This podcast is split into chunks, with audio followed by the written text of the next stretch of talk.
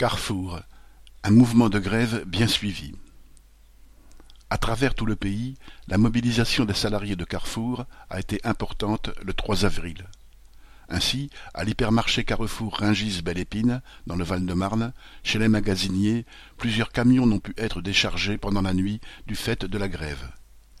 La direction a bien envoyé des cadres pour faire ce travail, mais ceux-ci ont pu constater au passage que les transpalettes électriques étaient vétustes et n'ont pu décharger que trois camions sur treize.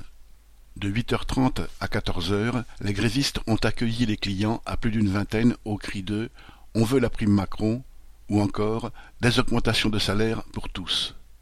Beaucoup leur donnaient raison et témoignaient de leur situation dans leur propre entreprise. À Vénissieux, dans le Rhône, les salariés ont été nombreux à répondre par la grève, en s'adressant aux clients et en défilant dans le magasin pour dire « ça suffit ». En effet, la direction augmente l'exploitation des employés en diminuant leur nombre déjà insuffisant, en multipliant les contrats précaires, avec un manque de matériel et des réorganisations qui rendent le travail plus répétitif.